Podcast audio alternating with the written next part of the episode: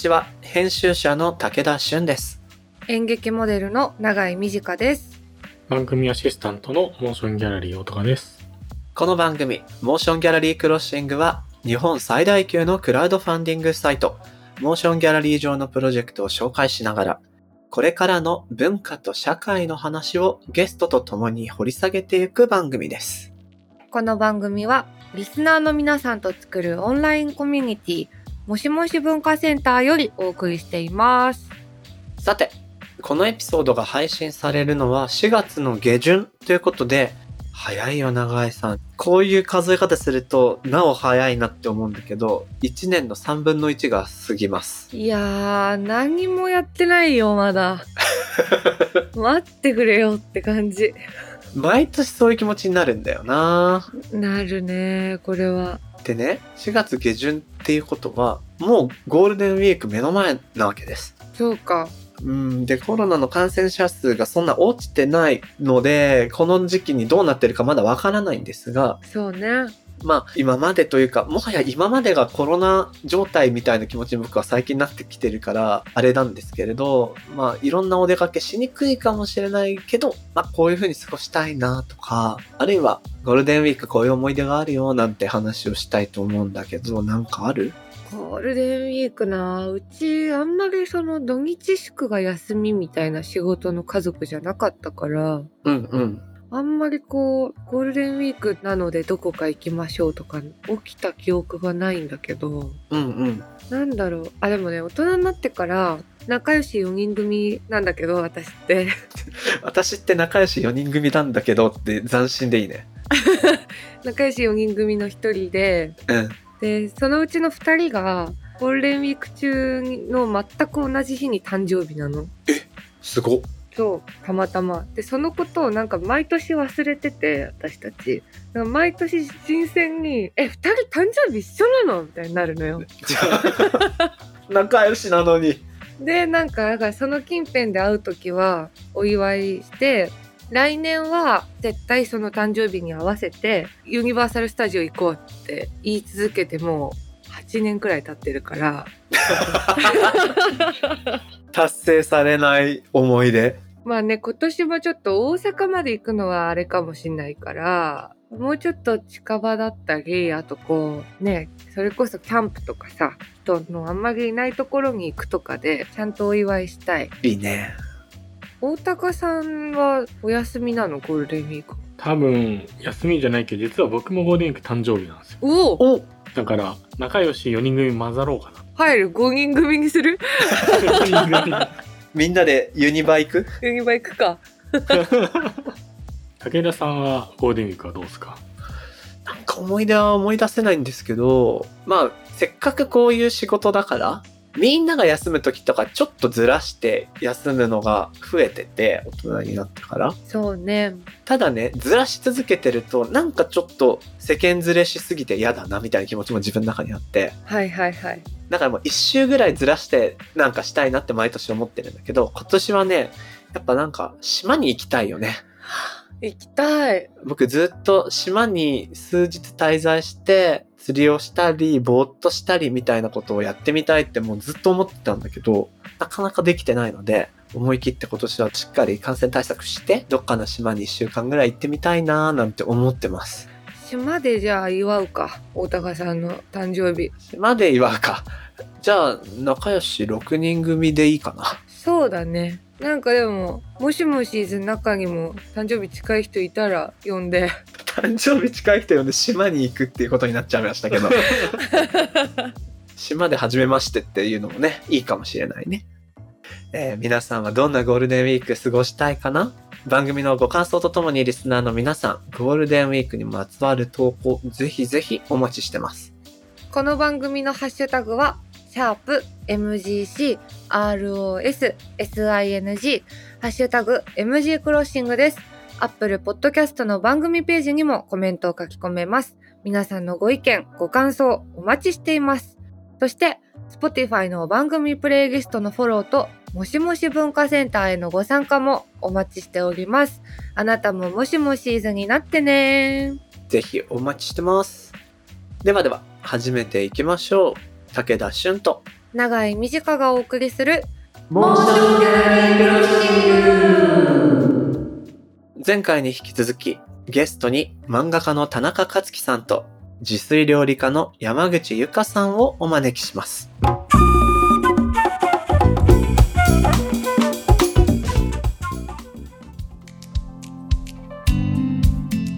さて、ここまで今月の特集、習慣を味方につけるとして、お二人の習慣に関する考え方とか、あるいは一日の過ごし方聞いてきました。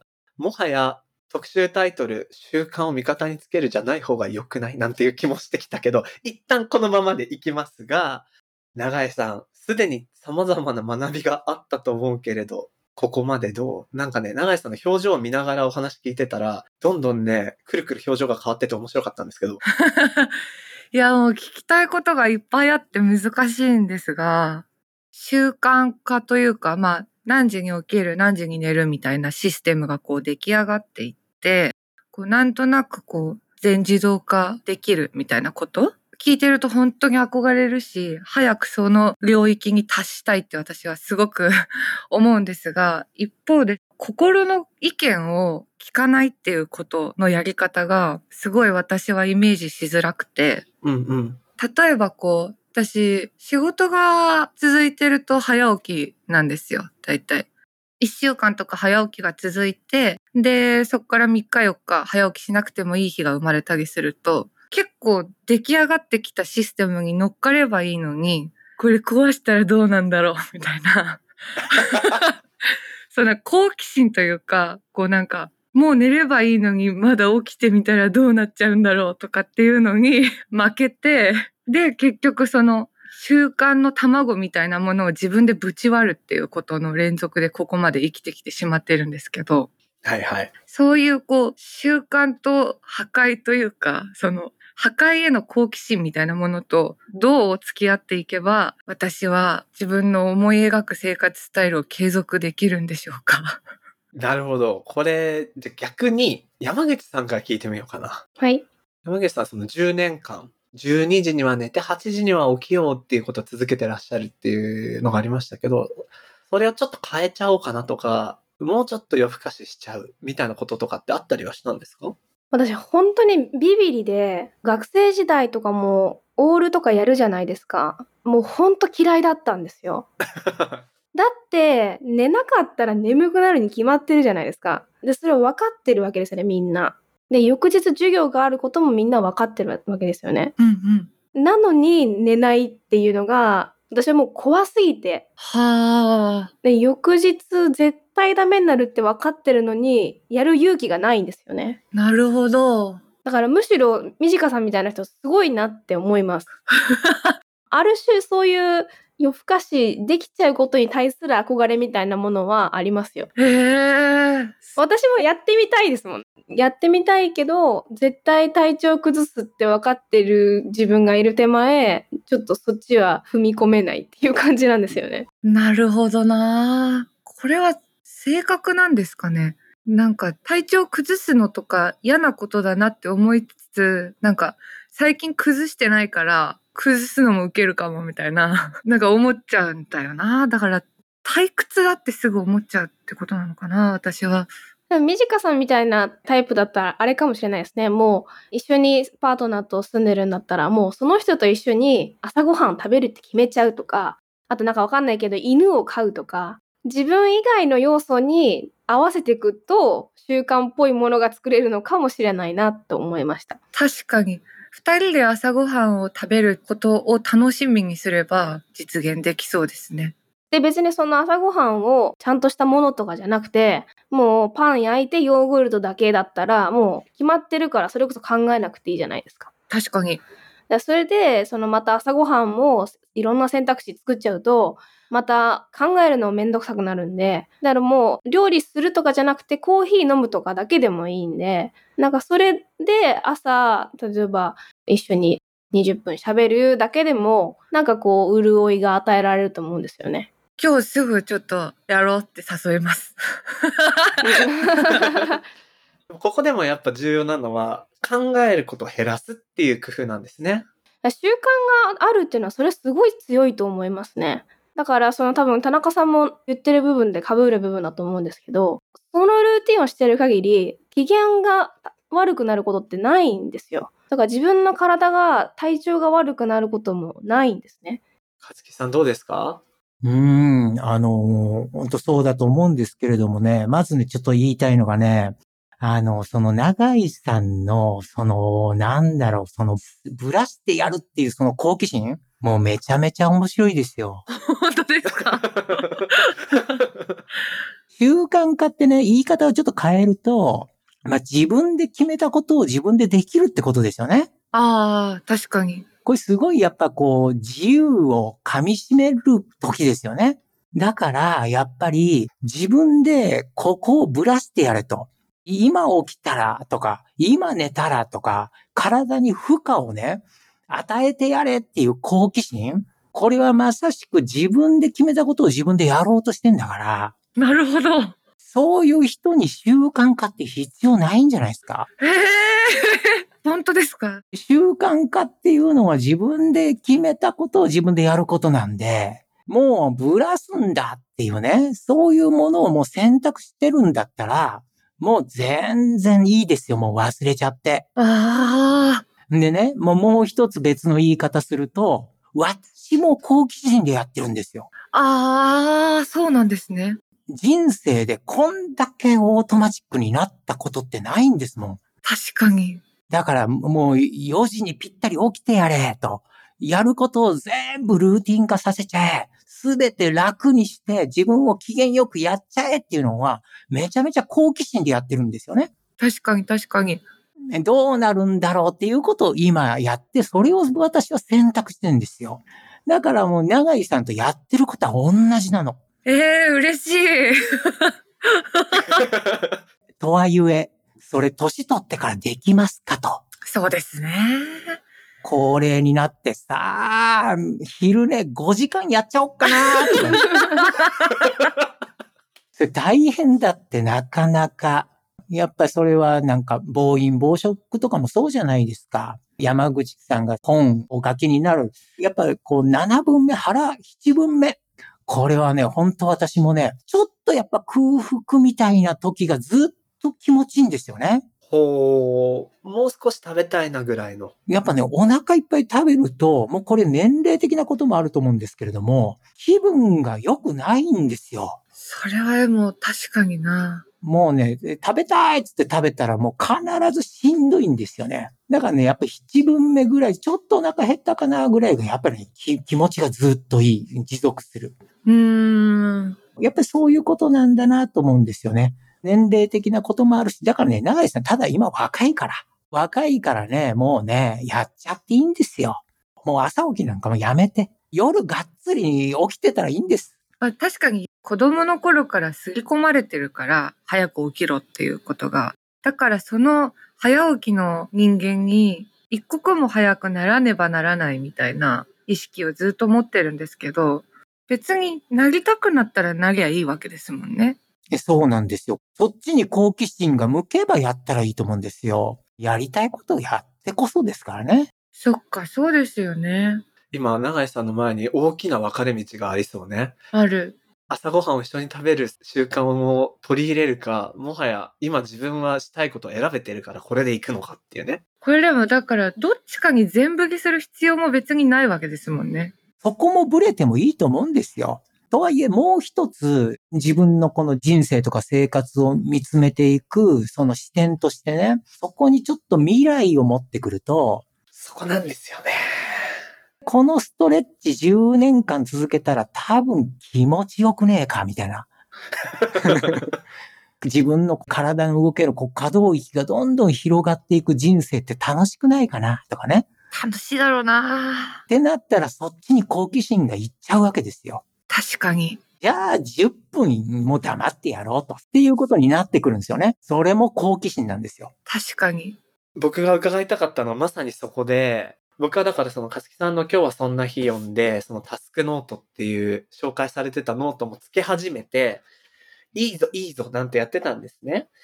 ただですね、問題があって、というのは僕がやりたいことの中でおそらく大きく分けると2つに分かれると思っていて、中長期的に時間がかかって達成できることと、その日の気持ちでやりたいな、あるいはこれするのしんどいなみたいな気持ちが多分2つあって、具体的に言うと僕は今本を書いていて、本を書くの初めてなので、こコツコツ積み上げないと仕上がらないじゃないですか。だけれども、意外ともうこれまでずっと瞬発力で仕事をしてきてしまったので、その日気が向くことをバーッと手をつける。例えば、あ、あの案件の連絡を先に返さなきゃ本を書くって設定した時間だけど、なんか焦っちゃうからこっち先にやろうみたいなことをガチャガチャガチャガチャやっていくと、本当にこう大事にしたい執筆の時間がいつの間にか消失していて、あ、消えちゃったみたいな。じゃあやっぱり日課で自分をある程度自動運転できるようにするんだと思って設定していくと、それがちょっと調子が悪かった時とかに達成できないと途端に全部崩れてしまうみたいなことを早くも取り入れながらも挫折をし始めてまして、ここの何を優先しながらこの走り始めですよね。形作っていくべきなのかを今超迷ってます。なんかまあ何を大事にするかですよね。執筆が大事だって思うんだったら、執筆の時間はもう時間を決めて固定しちゃうっていうね。やる時間を。そう。いや、やる時間も固定すれば、んで、そこに用事を入れなければいいじゃないですか。やっぱりそこで自分が何を大事にするかっていうこともフォーカスされるんですよ。なるほど、なるほど。で、それが分かって生きてるのと、分かんないで生きてるのと、やっぱ充実感違いますよね。ですね。決めた通りに行くときに心地よさは確かにすごくあります。結果、自分の著書も誕生するわけですから、まあいいですよね、きっとね。なるほど。一方で山口さんの考え方、やることを細かくは決めないっていうのももちろんありなスタイルだと思ってて、その場合何か中長期にかかっていく作業がうまくいかなかったりするっていうケースはあったりするんですか？私の場合とかだと本出すってなるとレシピを70とか80とか作らなきゃいけなくてでそうなるとだいたい100ぐらい試作しないと70とか80とかにならないわけですよね。だからそうなった時はとりあえず3週間ぐらいほぼ毎日試作っていう感じになってでもまあその本の試作もしなきゃいけないし毎月連載してる、まあ、媒体のもやらなきゃいけないしとかっていう同じレシピを作るっていう仕事の中でも、まあ2個別の仕事があったりとかして、そうもうわけわかんなくなってくるんですけど、そうすると。うん。なんで、ある程度時間に余裕を持って、まあ3週間とか1ヶ月とか見ときながら、今日は頑張れそうだなっていう日は、もう10とか頑張ってやるんですよ。ほうほで、まあ、ちょっと、明日、明後日ぐらいは、レシピ作る仕事をやんなくても大丈夫そう、みたいな感じで、1ヶ月の中で帳尻合わせるみたいな感じでやっていくっていう。なるほど。そもそも私がビビリっていうところがすごい大きくて、テスト勉強とかも夜鍋とかでやるの絶対嫌なんですよね。だって絶対いい点取れないって分かってるんで。だから前もってやろうっていうのがすごいあって、まあ、その性格を上手に使ってるっていう部分はあると思います。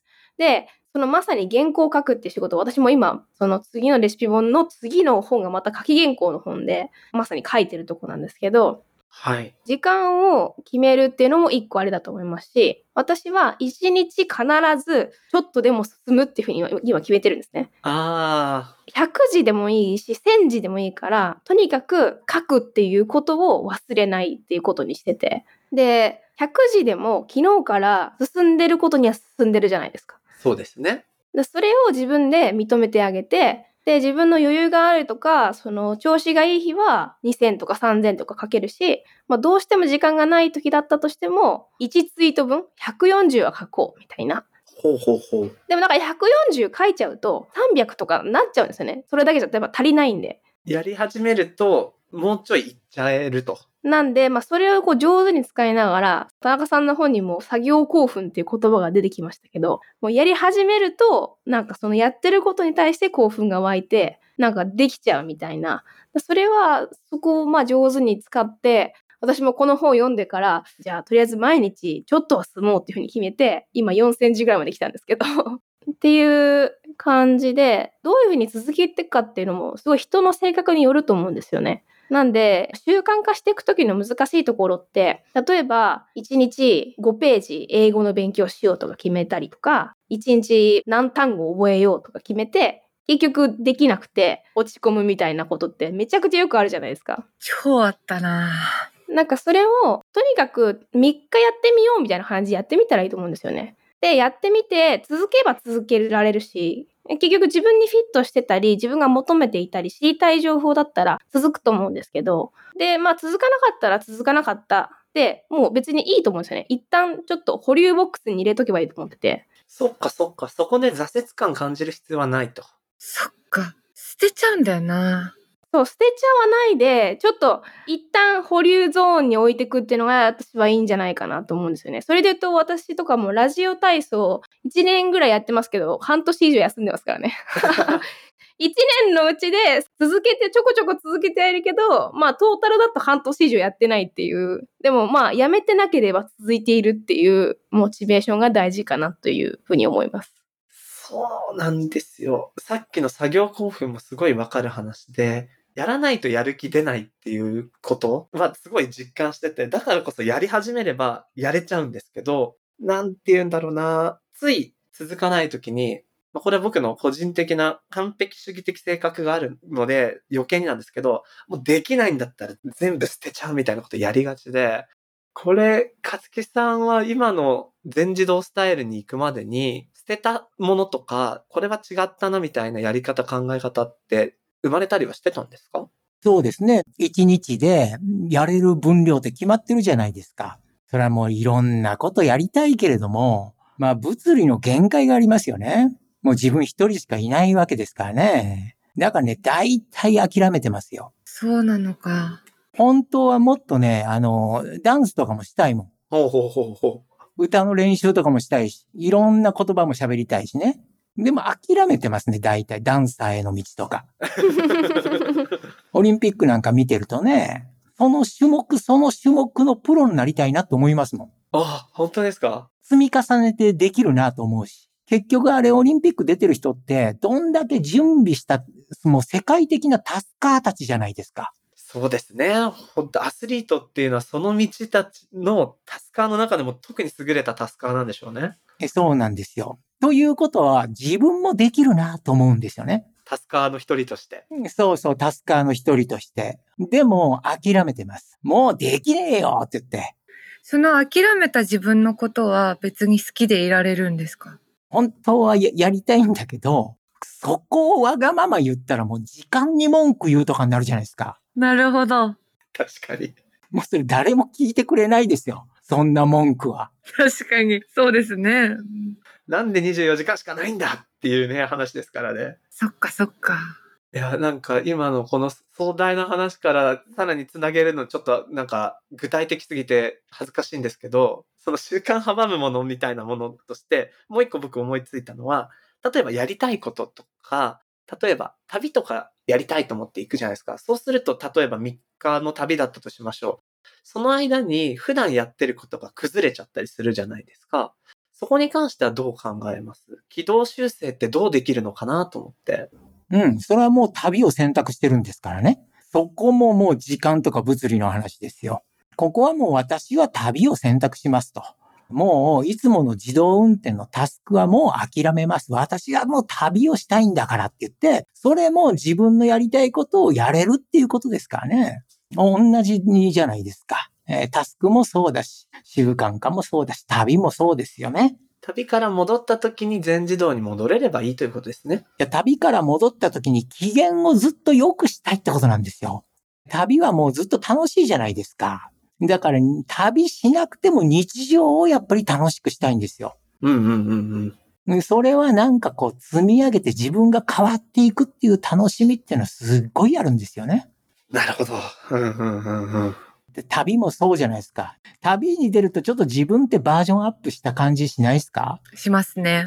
自分がなんかこう、ちょっと変化したり成長したりするのってめちゃめちゃ楽しいんですよね。それを日常でやるっていうのは、なんかその楽しみの一つがやっぱ習慣化なのかなと思うんですよ。なるほどなだから習慣化ってなんか言葉なんか違うなと思ってんですよね。本当のトラベルですよ、これ。本当のトラベルか。日常旅行みたいなことですよね。なんて言うんでしょう。変化の実感に時間がかかるじゃないですか。そこがちょっと多分ハードルになりやすいのかなって思うんですけど。始めるときにはどう考えればいいでしょうすぐは出ないじゃないですか。例えば3日やっても。あの、結果のことですよね。だから結果もね、結局旅もそうじゃないですか。旅も別に結果を求めてっていうことはないですよね。ああ、そっか。ああ、なんかどんどんいろんなものが削ぎ落とされていくような気持ちよさが今ありますね。なるほど。成果を求めすぎてるんだ。うん。だって旅なんて計画してる時が多分楽しいんですからね。だから計画が楽しくて、それにどんどん近づいていく、その様が楽しいわけじゃないですか。ね、もっと言うとね、もう準備が楽しいんですよ。旅行く前が一番楽しくて、行ってる際でちょっと、ちょっと悲しくなったりしますもん、私。終わるんだなーとか思って。あ、でもわかります、それ。なんかこう、一日たりとも止めちゃいけないみたいな習慣って、何なんでしょうね、そういう気持ちって。いや、すごいわかるんですよ、私も。私も今年体調ノートをつけ始めて、なんか毎日食べたものと、なんか体調を記そうと思ったんですけど、まあ全然続かないんですよ。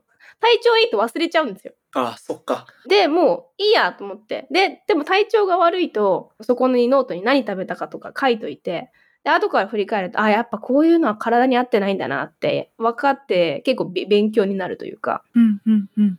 でそれって別に毎日続いてないけど、体調が悪い時に書くっていう習慣にはなってて、確かに。そう、なんかそれが意外と助けになるっていう。そっかそっか。でもそもそも体調ノートは体調が悪い時のためにつけていこうと思ったから、機能はしているってわけですよね。そうそうそう、機能してるんですよ。だから全然問題ないっていうことに気づきました。何か習慣のことを考えると、ストイシズムを感じたり、成果を求めたりってことが頭をよぎるんですけど、必ずしも、というかむしろ重要なのはそこというよりは、心地よさをどう感じられるかってとこなんですかね。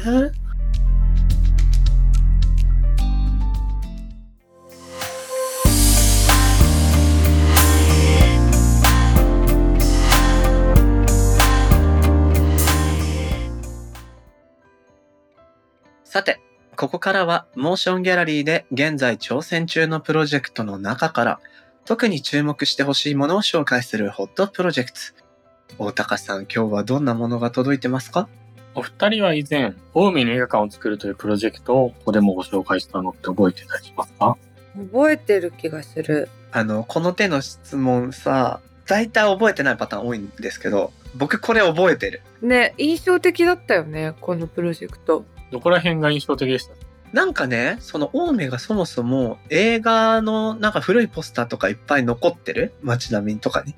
みたいなのを知らなかったので、あ、そうなんだっていう驚きと、あとなんだっけ、木造の映画館みたいな文脈？あ、すごい覚えてる。それをね、なんか行きたいって思ってた。いやーね、行きたいですよね。そうそう。そんな東京の郊外の、まあ今ね、結構街づくりも盛んな青梅市に復活した映画館シネマネコのエントランスを今度はバリアフリーにしたいっていうプロジェクトが始まるのでご紹介します。そうだ、シネマネコさんだ。そうだ。名前は忘れてた。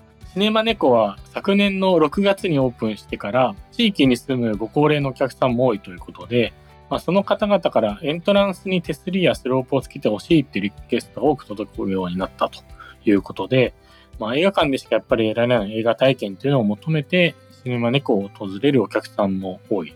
で、そのためにもエントランスのバリアフリーを急務じゃないかということで今回プロジェクトを立ち上げていただいた感じになります。なるほど。まずね、このプロジェクトページ、ぜひリスナーの皆さん見ていただきたいんだけど、まず外観かわいいね、これ。こりゃ可愛いよ。木造平屋。そしてちょっと何て言うんだろう。スカイブルーのような塗装？で、中入ってみると、あ、こんな風に綺麗にされたのね。なんか、梁はね、昔の木造建築のものを見せるようなしつらになっていて、壁面はちょっとレンガっぽい質感。素敵。気持ちよさそうだなねえ、行きたいなぁ。ねそう、しかもなんかこのね、サステナブルなデザイン性を評価してもらったということで、グッドデザインアワード2021、グッドデザイン賞受賞されております。映画館として。すごい。ね、そんなシネマネコさん、すごいとこが他にもあって、もうオープンからいろんな監督プロデューサーを迎えてトークイベントやってきたっていう実績はもちろんなんだけれども、一番こういうもので大事なのは地域のファン、映画ファンをどれだけね、お招きできたかなっていうとこだと思うんですが、すごいよ、これ。独自の会員システム、猫会員っていうのを設けられてるんですけど、オープンから8ヶ月で556名の猫会員様が爆誕されたと。5、500? 渋谷とかじゃないよ。青梅よ。いやー、すごいなただやっぱり高齢化っていうとこで今回のプロジェクトだということです。なんかうちのさ、おじいちゃんもさ、映画好きとか映画見に行くって話聞いたことなかったんだけど、なんかここ5年くらいでね、ちょっと映画館行ってみるかみたいなノリ生まれたっぽくて、なんかここに来て、映画館っていいなみたいなことになってるらしいんだよ。特に高齢の方って若い時の娯楽としての映画の割合でかかったはずなんだよ。今より娯楽が少ない時代だから。あるいは映画が元気だった時代でもあるから。うん。だからそういう方こそね、映画館に足を運べるといいんだろうなーなんていうのもね、見てて思いましたね。えーそんなですね、シネマネコ代表の菊池康弘さんからリスナーの皆さんに向けてメッセージが届いているのでご紹介します。水色の外壁が目を引くシネマネコは東京で唯一の木造平屋造りの映画館です。去年6月に国指定の有形文化財をリノベーションし誕生しました。そしてここ青梅市はおよそ半世紀前には3館もの映画館で賑わっていました。青梅の歴史とともに育まれた映画文化を今、そして未来へと育んでいきたい。シネマネコ創設にはそんな思いが込められています。そんなシネマネコはレトロな趣がありながら360度の立体音響が体験できる最新設備が整っています。古き良きものをめでながら映画の最新テクノロジーを味わえる他にはない映画館なのです。とのことで、なんかこのレトロと最先端のハイブリッドっていいよね。うん、いい。ぐっと行きたくなりますね。ね。あとさっき紹介しそびれたんだけど、リターンで T シャツとかタンブラーとかが用意されてんだけど、どれもね、グラフィックとかイラストがすごい可愛いから、猫ちゃんなんですけどね。はいはいはい。その辺もね、何か気になるものあると思うので、ぜひ皆さん見ていただきたいなというふうに思います。えー、菊池さん、どうもメッセージありがとうございました。このプロジェクトは、モーションギャラリーで5月9日まで、ぜひチェックしてみてください。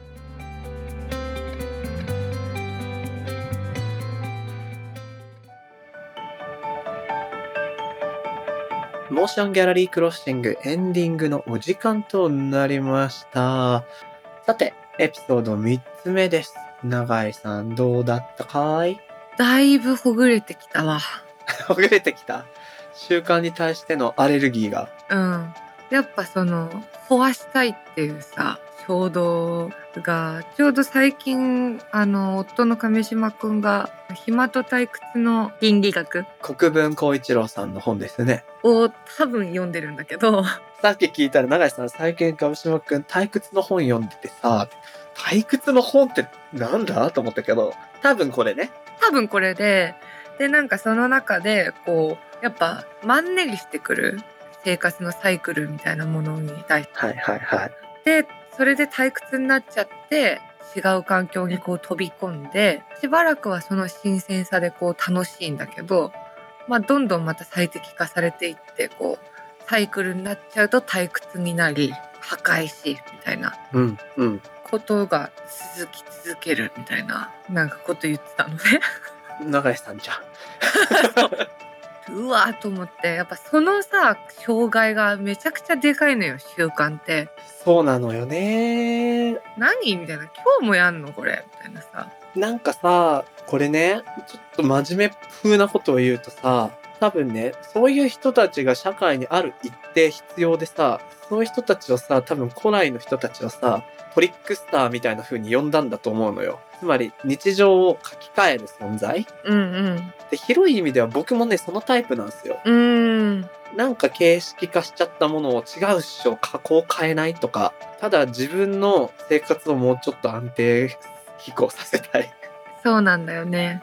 でもなんかそういう性質の人がどう習慣づくりに向き合えばいいかみたいな話もでき始めてきたこのエピソード3つ目だから、なんかいい取り入れ方ができるといいよな。結構、だから、広いんだなっていうか、習慣って呼べるものの範囲が、もうすっごいストイックなものしか習慣って呼べない気が勝手にしてたんだけど全然そんなことないって分かったから。ね、自分をご機嫌でいさせるっていうところがどうも核になるんじゃないかなってことが分かり始めてきた。そんな回だったように思います。